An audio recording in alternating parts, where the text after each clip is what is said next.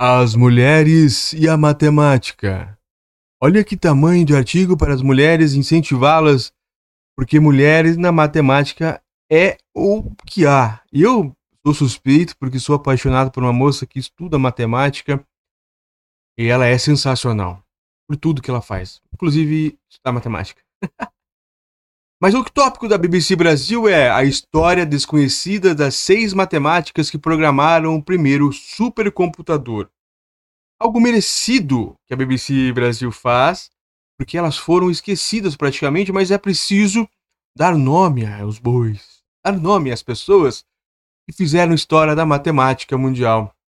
Eu quero então fazer essa leitura bem com calma e para nós entendermos o que as mulheres fizeram para revolucionar a grande matemática e tudo mais. Olha lá.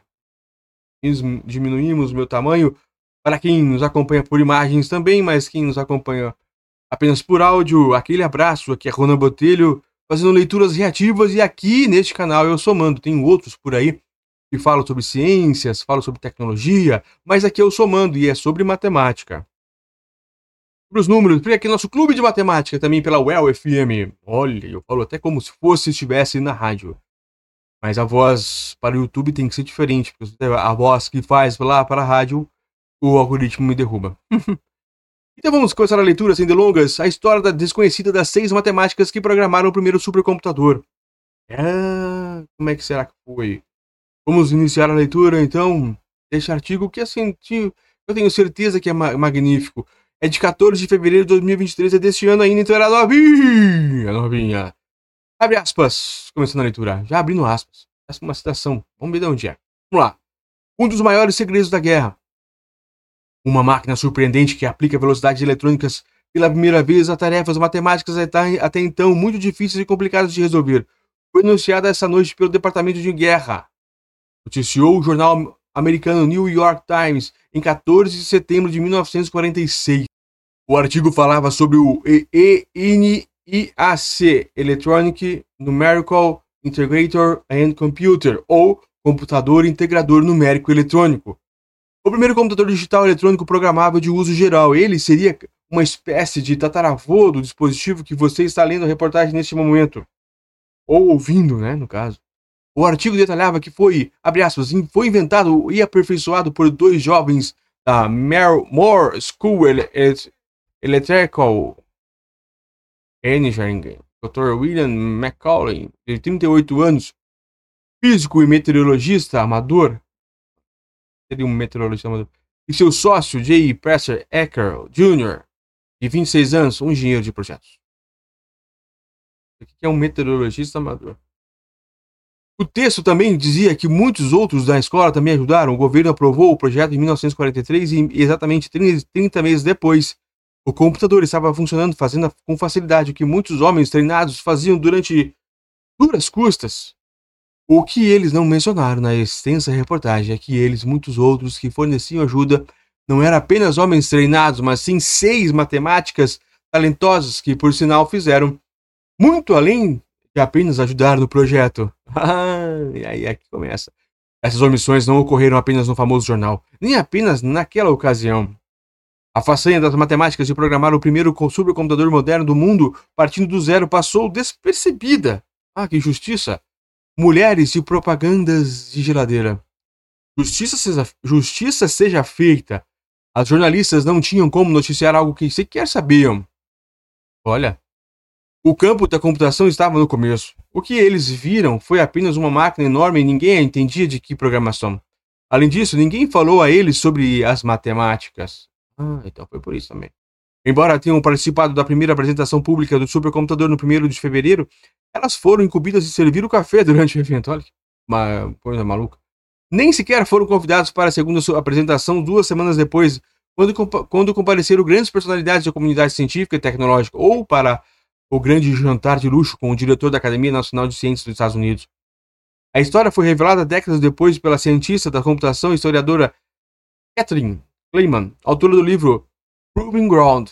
Ela descobriu a existência das programadoras do NIAC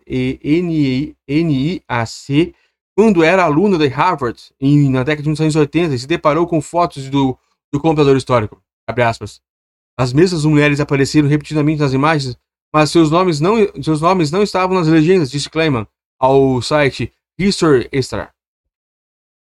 Obcecada em identificá-los, ela consultou o Jewel Bell, cofundadora e, e depois diretora de Computer History Museum. Só, são só mulheres de propaganda de geladeira, respondeu ela, referindo-se às modelos que na época de 1950 apareciam em comerciais de eletrodomésticos. Mas essa explicação não satisfez Clayman. Ela conseguiu descobrir os nomes das mulheres Frances, Betty Roberton, Kathleen Kay McNulty, Marilyn Westcott, Ruth Listerman, Frances Fran Villas e Jean Ginson. Isso, esses nomes delas. Ao fazer isso, resgatou suas histórias do ostracismo. Uma história que começou nos campos de batalha. Computadores. Bons atiradores de elite usam seus conhecimentos sobre armas, condições climáticas e terrenos para atingir seus alvos. Com o desenvolvimento, desenvolvimento da artilharia, essa necessidade por conhecimento tornou-se mais premente. Na Segunda Guerra Mundial, grandes canhões tinham alcance de 14 a 23 km e quem os disparava sequer conseguia avistar o alvo. Hum, os exércitos tinham que levar em consideração distância, umidade, densidade do ar, temperatura e peso do projétil. No deserto, a diferença de solo exigia um novo conjunto de cálculos. Esses cálculos indicavam com base precisão em ângulos disparar a arma para atingir o alvo. Em geral, era uma tarefa que levava 30 a 40 horas, e era preciso saber resolver equações de cálculo diferencial para isso. Mas os soldados no campo de batalha não tinham todo esse tempo e muitas vezes não tinham conhecimento, então eles usavam tabelas de tiro, listas com muitas variações. Para criar essas tabelas, os militares dos Estados Unidos recrutaram mais de 100 mulheres qualificadas, já que a maioria dos homens estava linha de frente. O nome desse tipo de profissão era computador. Olha como é que surgiu o nome. O computador era uma pessoa antes de ser uma máquina, disse Cleman.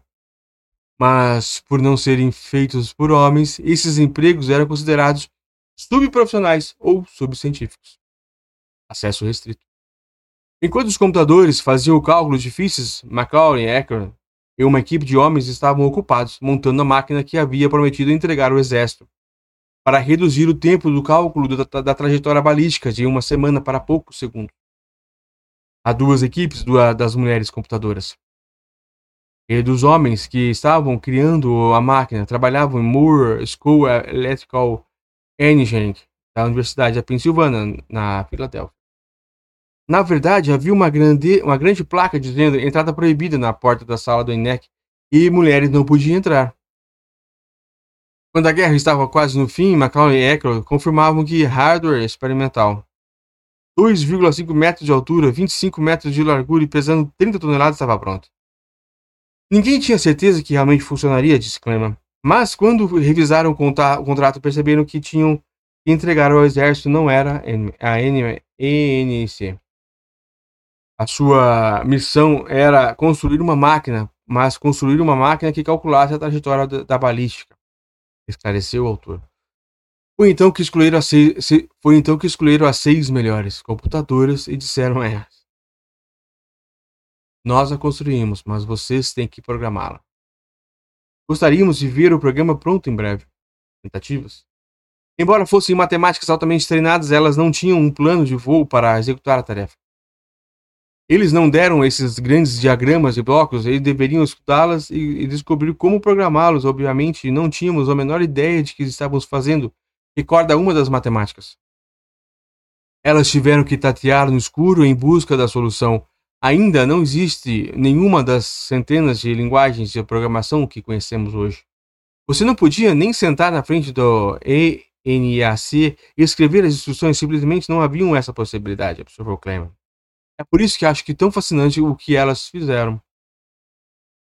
Primeiro, elas tiveram que aprender como funcionam as 40 unidades do integrador. Uma, uma era um multiplicador de alta velocidade, outra um divisor de raiz quadrada que havia 20 módulos de, de algo chamado um acumulador que podia somar, subtrair e armazenar temporariamente um número.